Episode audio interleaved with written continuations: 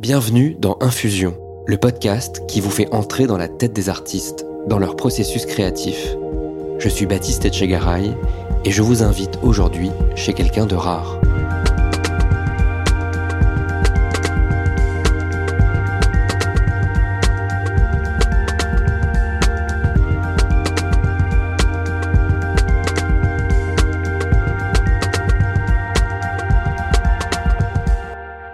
Sur la couverture de sa dernière bande dessinée, on le voit courir sur le tarmac pour attraper in extremis son vol, pas n'importe lequel, c'est l'avion présidentiel. Dans sa course, il fait voler toutes ses feuilles, ses carnets. C'est un petit bonhomme étourdi, maladroit, en retard, qui s'apprête à faire un grand voyage dans l'antichambre du pouvoir.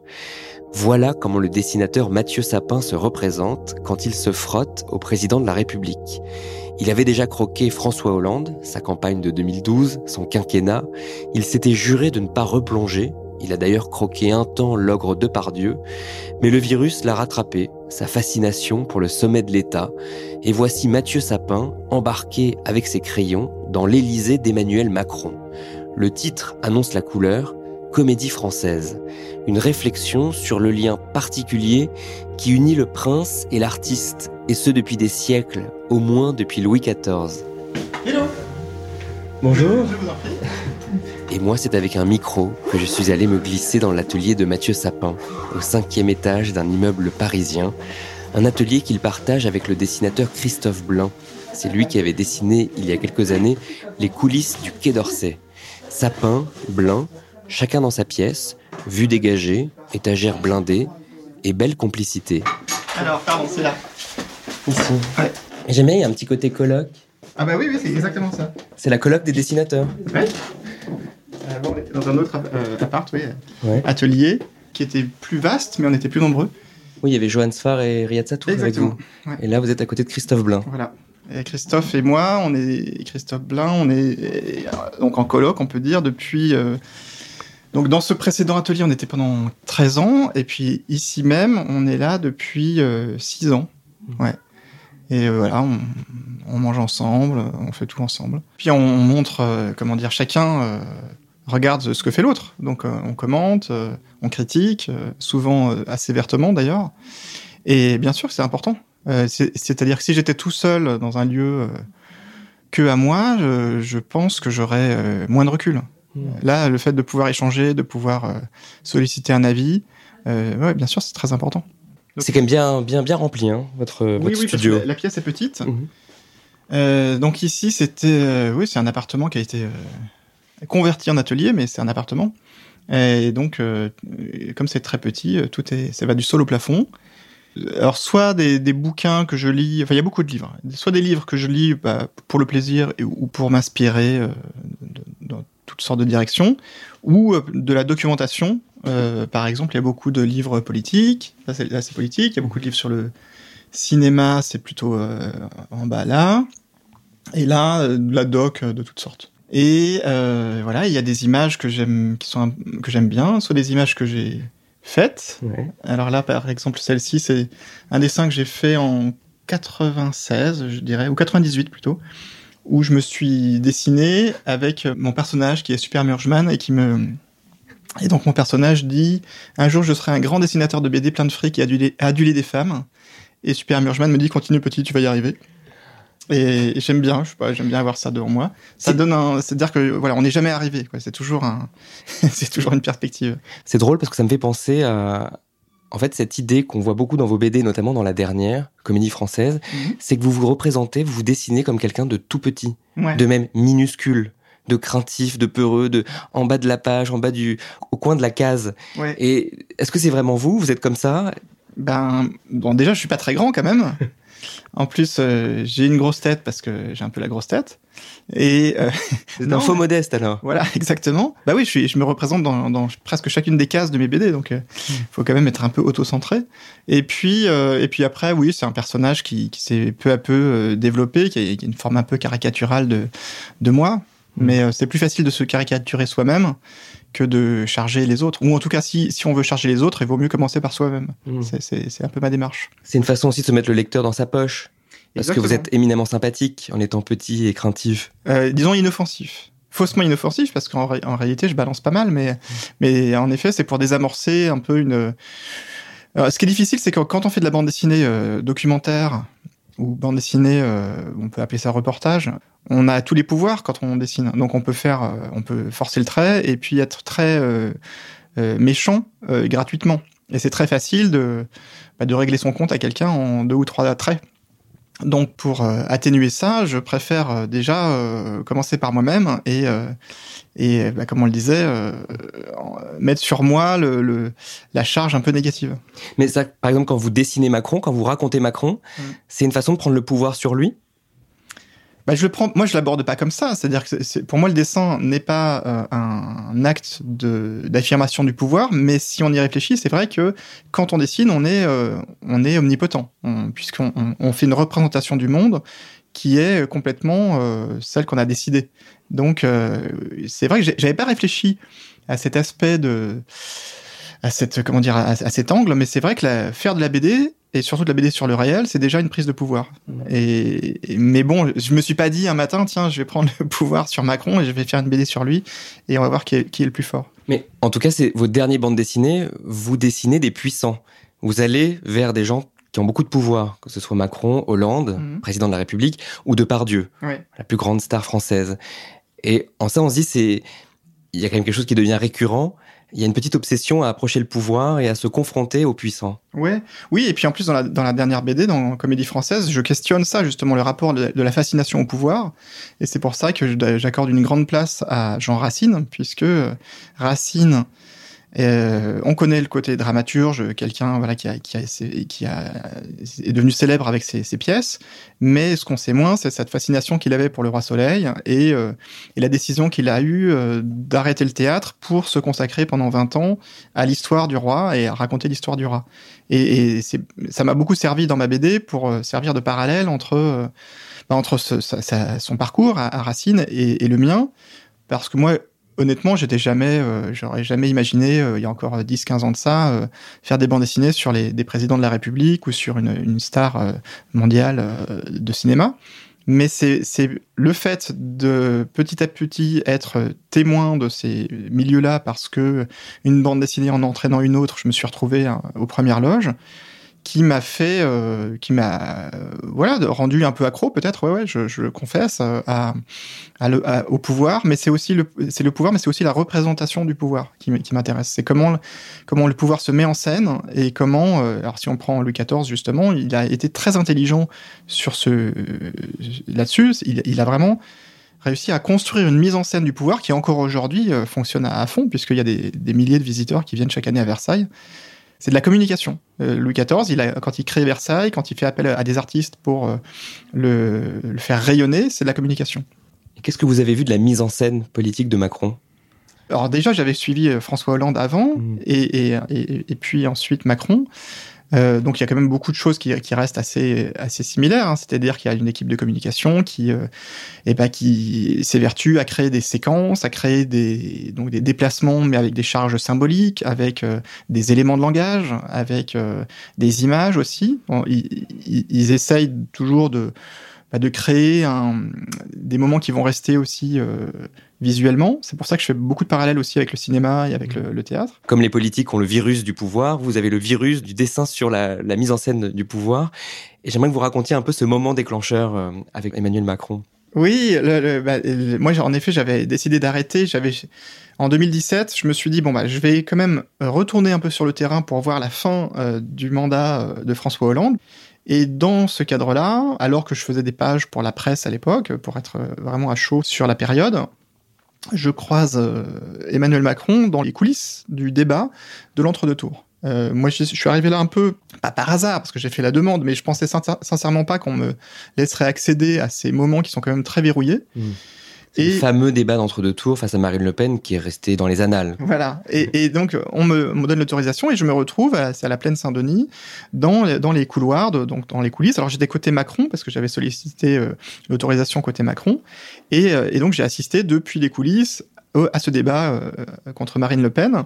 Et c'est vrai que le moment était déjà assez fort, assez, assez passionnant à suivre euh, de l'intérieur. Et ce que j'ai, ce que j'avais pas vu venir, c'est euh, Emmanuel Macron lui-même qui, un quart d'heure avant le, avant le débat, arrive donc avec ses équipes. Moi, je suis dans un coin en train de prendre des notes, et puis il vient me voir. Alors que moi, je l'ai jamais croisé de ma vie, je le connais pas. Il vient me voir, il me dit ah vous êtes là, ah c'est marrant parce que je suis en train de lire votre BD. Et là, je suis euh, surpris, un, parce que il prend le temps de venir me parler, et, alors qu'il a quand même un débat à mener dans 15 minutes. Et puis, euh, et puis de quelle BD me parle-t-il? Moi, je pensais qu'il parlait de ma BD sur l'Elysée, parce que bon, ça paraissait raccord.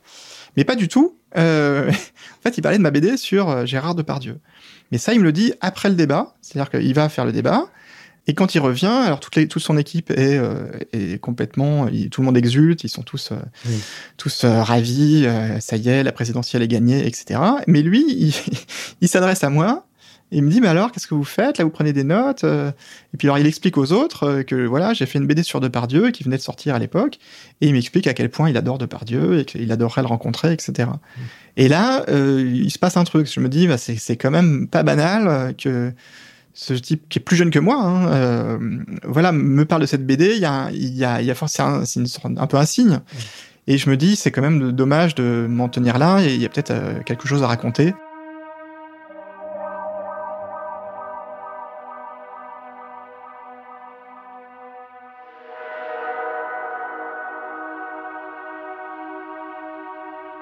Moi, ce qui m'a frappé et ce qui m'a amené aussi à faire des parallèles avec euh, avec Louis XIV, c'est euh, justement des comment dire des symboles utilisés pour sa communication et à commencer par le symbole Jupiter. Alors c'est venu très très vite cette histoire de Jupiter et j'aimerais bien savoir parce que j'étais pas attentif à l'époque euh, d'où c'est venu mais je crois que c'est de lui ou en tout cas de ses équipes qui ont communiqué sur le côté jupitérien de l'exercice de son pouvoir et ça, ça m'a fait tilt parce que le côté jupitérien, d'abord, c'est quelque chose qui a été théorisé à l'époque de Louis XIV. Louis XIV lui-même, euh, au début de son, j'allais dire de son mandat, au début de son règne, eh ben, c'est un élément de communication, Jupiter. Il est peint en Jupiter euh, par Lebrun. Il est euh, décrit dans des poèmes euh, comme le roi Jupiter, etc. Et donc, c'est quand même pas banal d'aller chercher des, des, symboles comme ceux-ci. Mais ce qu'on a moins dit, c'est que Mitterrand lui-même, au début de son quinquennat, le premier, euh, septennat, pardon.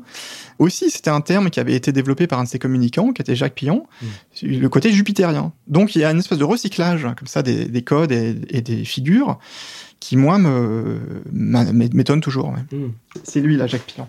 Oui, dans votre euh, étagère politique. Voilà, Jacques Pillon, Le sorcier de l'Élysée. C'est un hmm. livre de François Bazin, il explique très bien ça. Donc lui, c'était le communicant.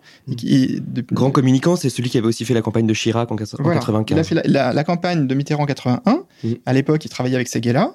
Après, il a pris son indépendance et en 88, il, à nouveau, il il, euh, il travaille euh, sur la campagne et donc victorieuse de, de, Mitterrand, la deuxième, et après Jacques Chirac du coup le, fait appel à ses services pour euh, pour sa campagne à lui. Et donc c'est un livre que vous avez lu?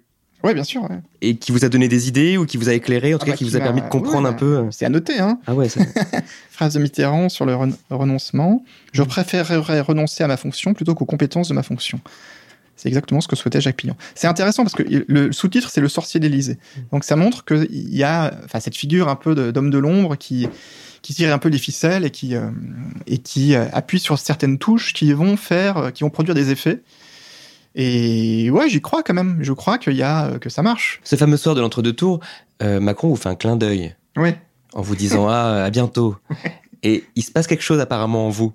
Non, il, mais il vous charme. Bah non, mais le, clin d'œil, je crois qu'il le fait à beaucoup de gens. Mais en effet, le, voilà, à, ce moment-là, donc le soir du, débat, manifestement, le débat c'est dans la poche et probablement l'élection. Et puis alors il me dit au revoir, il, me fait un clin d'œil comme ça, il me dit à bientôt, à très bientôt. Et là, je me dis, c'est c'est quand même un peu culotté, ça fait un, un peu too much. Mais en même temps, oui, j'avoue que je trouve ça marrant. Et, et et je me dis, bah, c'est dommage d'en rester là, quoi. Mm. Et c'est pour ça, c'est un peu le point de départ. C'est d'ailleurs comme ça que je commence ma bande dessinée. C'est un peu le point de départ de, de, de, ce nouvel album que je ne voulais pas faire, mais que je me suis retrouvé à faire parce que euh, quand on est comme ça euh, à une position privilégiée d'observation, c'est dommage de ne pas en tirer parti. Est-ce que vous sentiez qu'il essayait de vous séduire? Oui. Ou comme Hollande peut-être a essayé de vous séduire? Oui, oui, oui. Mais alors ça, ça fait partie du jeu. C'est-à-dire que moi, je suis pas naïf. Je sais très bien que les hommes politiques, ou les hommes et femmes politiques, c'est des machines à créer du désir. Euh, moi, j'ai vu des quantités de fois des gens qui euh, aimaient pas, par exemple, Hollande, et qui euh, le croisent. Euh, je sais pas, dans la rue ou dans un, une occasion quelconque, et puis il va parler avec eux, les faire rigoler, et puis à la fin ils disent ah il est sympa quand même. Mmh. Et, et, ça, pareil avec euh, avec tous, parce que y a, parce que c'est des gens qui ne peuvent fonctionner que en créant du désir, que en séduisant. Donc, ce qu'essaie de faire Macron, c'est que vous vous disiez, ah, oh, il est quand même sympa ce Macron, et je vais être sympa dans mes dessins. Exactement. Et, et, et, donc, moi, après, je suis un peu habitué maintenant, quand même, à, à fréquenter euh, ces personnes-là. Et donc, j'essaye à la fois bah, de rendre compte de cet effet de séduction qui peut exister, et sans en être dupe. Enfin, ce que je veux dire, c'est qu'on peut pas les observer de près et être à distance. Il faut choisir. Et à un moment donné, on est obligé d'être, euh, bah, de se laisser embarquer euh, ce qui n'empêche pas d'être clairvoyant et puis de d'être quand même lucide. Mais, euh, mais se laisser embarquer, ça veut dire quoi justement et ben, Par exemple, quand, quand dans, dans, ma BD, à un moment donné, le, le, Macron, donc je fais une demande pour le pour le suivre vraiment de façon comment dire dans les, les, coulisses. Je voulais pas juste être un peu spectateur. Et, donc on me répond, ok, le président vous vous invite euh, donc sur un déplacement. Donc là, c'était à la Réunion. Donc invité, ça veut dire qu'on est dans l'avion présidentiel, on est fait partie des invités. Et donc moi j'ai accepté. Et puis c'était passionnant, c'est ce que je raconte dans la BD, mais, mais j'aurais pas pu euh, voir ce que j'ai vu si j'avais refusé l'invitation. C'est-à-dire qu'on peut pas être, euh, être euh, au plus près et en même temps euh, garder une distance. Mais est-ce qu'à ce moment-là, vous vous dites, ah là là, est-ce qu'il n'y a pas un risque quand même que je me retrouve euh, enrégimenté, que je me retrouve dans la position un peu du faillot. Si, si, si, mais je joue avec ça et, et c'est ce, ce, que je raconte aussi dans l'album. Hein, c'est que je, je, bien sûr que c'est un, ça fait partie du, du, du processus. En fait, obligatoirement, ça vous transforme ou en tout cas obligatoirement, ça vous questionne. On peut, ah oui, je pense qu'on peut, on peut pas être euh, au plus près et rester, euh, rester parfaitement objectif ou voilà. Mais comme je mets moi à nu euh, les sentiments, enfin, je raconte euh, ce que je ressens et ce que je. Après, le lecteur se fait son opinion. Ça, ça, ça c'est pas pour lui dire voilà, un tel est sympa, un tel est pas sympa. C'est pour montrer au lecteur comment ça se passe quand on est vraiment dans l'orbite euh, proche. Mais pour moi, enfin moi, je, je la, la, plupart de mes BD c'est comme ça. Je j'ai pas de jugement de valeur. Je suis pas là pour régler des comptes ou pour dire, euh, pour dénoncer quelque chose. C'est plus pour montrer quelque chose auquel on n'a pas accès habituellement.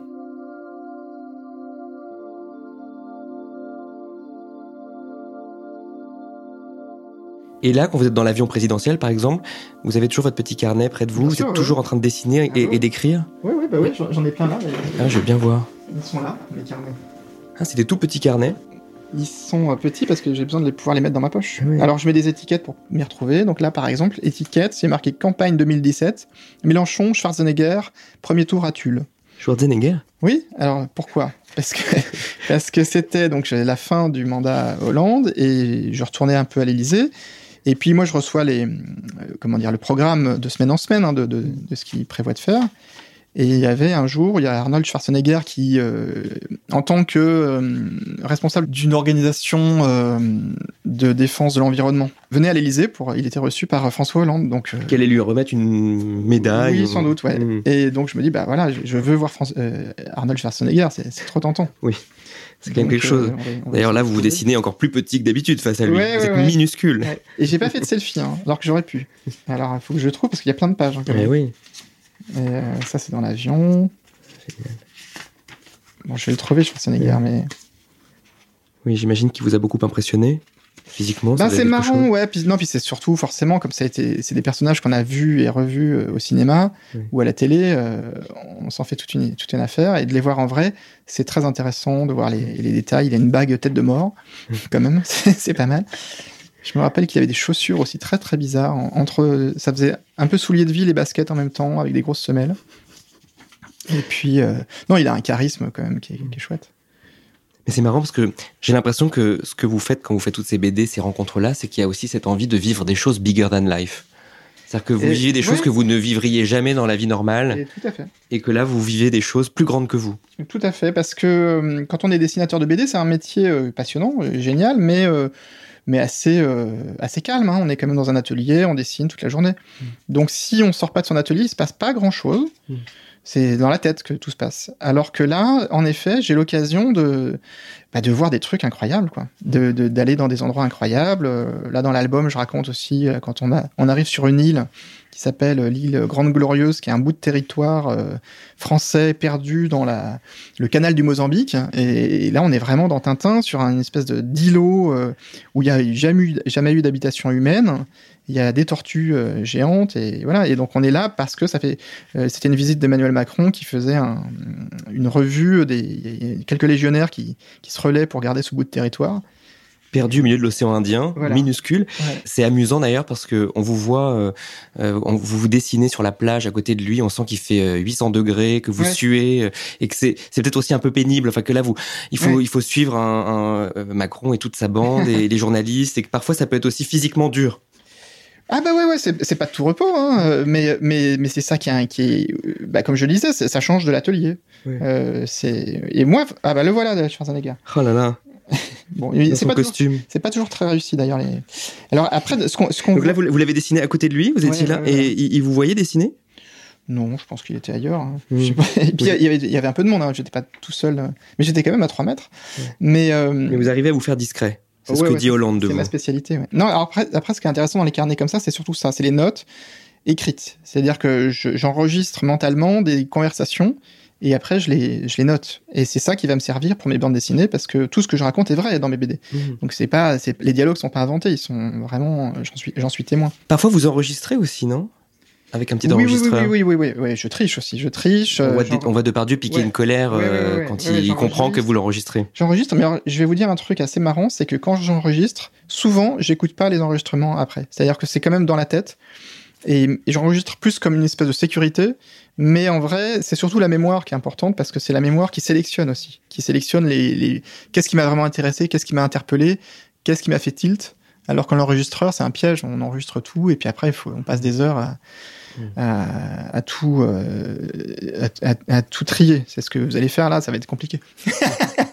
il vous arrive parfois de euh, y a un mot précis qui a été dit, mais vous ne vous souvenez plus de ce mot et que c'est un mot très important. Et ouais, ça m'arrive tout le temps, mais, mais c'est aussi l'avantage que j'ai, c'est que c'est qu'il y a une exigence qui est pas la même. Comme c'est de la bande dessinée, on est quand même très tolérant sur le fait que bah oui, c'est pas un article du Monde, c'est pas c'est pas un article scientifique, c'est pas, euh, c'est ça reste de la BD. Donc même si je lui dis bah voilà, ce que je raconte est vrai, c'est mon point de vue, mais ça reste mon point de vue. Et le fait de me mettre en scène, justement, fait passer beaucoup plus facilement le fait que euh, peut-être que j'ai euh, exagéré certaines choses, peut-être que j'ai, euh, je, suis sans doute partial dans ma vision des choses, mais c'est ça va de soi puisque je me mets en scène et que de toute façon c'est le point de vue de quelqu'un. Mmh. Et je prétends pas à une vérité objective, immuable. Je reviens à vous sur la plage de l'île Glorieuse où il fait 800 mm. degrés. il faisait 50. J'exagère, mais on sent qu'il fait très chaud. Et il y a des photos de photographes. Et vous vous dites, oh là là, pourvu que je sois pas sur la photo. Et ça arrive régulièrement. On sent qu'il y a une petite gêne. Vous n'avez pas envie qu'on vous voit sur les photos officielles où on puisse imaginer que vous faites partie du staff. Oui, oui, bah en fait, moi, je, suis, j'ai en permanence euh, un peu le cul entre deux chaises, comme on dit, puisque je suis euh, à la fois observateur, c'est le rôle que je préfère, d'observer, et en même temps, pour observer confortablement, il faut quand même être proche. Et donc, je ne veux pas être un proche, mais je veux être proche. Et, fatalement, il y a, y a des moments où on est sur la photo. Et, et moi, j'ai pas envie d'être euh, à l'image comme un, proche d'eux, un tel, un proche de. Voilà. Moi, j'avoue, j'ai googlé euh, Glorieuse, Macron, etc. Il y a une photo où on vous voit. Oui, oui, oui, je sais. je sais, Et vous avez l'air de faire un peu la tronche, justement. mais j'ai des lunettes de soleil, une casquette, et voilà.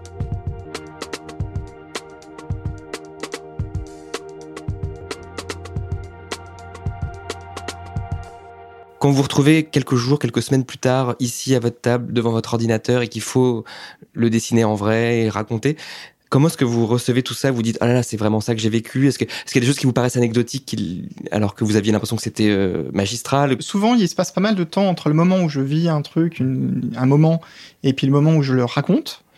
Euh, même parfois ça peut être même très longtemps. Hein. Ça peut être euh, plusieurs mois, plusieurs semaines, enfin plusieurs même un an. Et pour ça la mémoire va aider justement à, trier et à dire qu'est-ce que j'ai retenu de ce moment-là, qu'est-ce qui était vraiment important, qu'est-ce qui a du sens encore aujourd'hui. Et je suis tout à fait d'accord avec ce que vous dites, c'est-à-dire que sur le moment, on a l'impression qu'il y a un truc très très fort, et puis le temps fait que bah, finalement, ce qui paraissait très très fort est finalement pas si fort que ça. Et, euh, et ce qui paraissait anecdotique ou insignifiant prend aussi peut prendre une une signification, une, une saveur particulière parce que éclairé par autre chose qui s'est passé plus tard. Par exemple, pendant la campagne de 2012, j'ai bien dû croiser à certains moments Cahuzac, mais j'en ai pas, j'ai pas fait attention parce que c'était quelqu'un parmi d'autres. Et rétrospectivement, euh, je pense que j'en aurais fait, je me serais dit ah ben incroyable Cahuzac, l'affaire Cahuzac. Mm. Donc c'est vraiment le temps qui, qui donne du sens aussi aux choses. Et donc vous suivez beaucoup l'actualité politique? Alors, oui, je la suis, mais pas, de façon frénétique. Hein. Je, je lis pas le journal tous les jours. Je suis pas, euh, non, non. Mais je la suis, oui, bah parce que c'est difficile aujourd'hui de s'abstraire totalement de l'actualité. De toute façon, elle est, elle est quand même très intrusive. Mais ça vous aide, j'imagine, aussi à, à façonner peut-être des séquences de, bah, votre, de vos BD Ça m'aide, mais en vérité, moi, ce qui, ce qui, l'ambition que j'ai dans mes bouquins, c'est surtout de raconter des choses assez universelles et qui aussi euh, restent pertinentes euh, avec les années. Et donc, euh, j'espère que mes livres sont encore intéressants dix ans après, parce que ce qu'ils racontent, c'est surtout des, des mécanismes humains, des Enfin, c'est pour ça que moi j'aime beaucoup le théâtre classique euh, ou d'aller chez Shakespeare ou chez Racine parce que ce que raconte Racine ou Shakespeare, ça fonctionne encore aujourd'hui. C'est des, des mécanismes humains, c'est des relations de pouvoir, des relations de, de, de, passion ou quoi, mais qui, quelle que soit l'époque ou le, le, costume, ça reste, ça reste d'actualité. Et d'ailleurs, euh, c'est en allant voir une pièce à la Comédie Française, Britannicus, mmh. de Racine, que vous avez un peu le déclic, cette envie de faire cette BD. Oui, oui. Bah, donc un, des éléments importants de Comédie Française, c'est le théâtre du XVIIe siècle et, et, Racine. En effet, parce que pendant la campagne euh, de 2017, je décide d'aller voir une pièce de Racine. Je connaissais pas du tout son, œuvre, euh, mais il y avait une pièce Britannicus qui était jouée à la Comédie Française.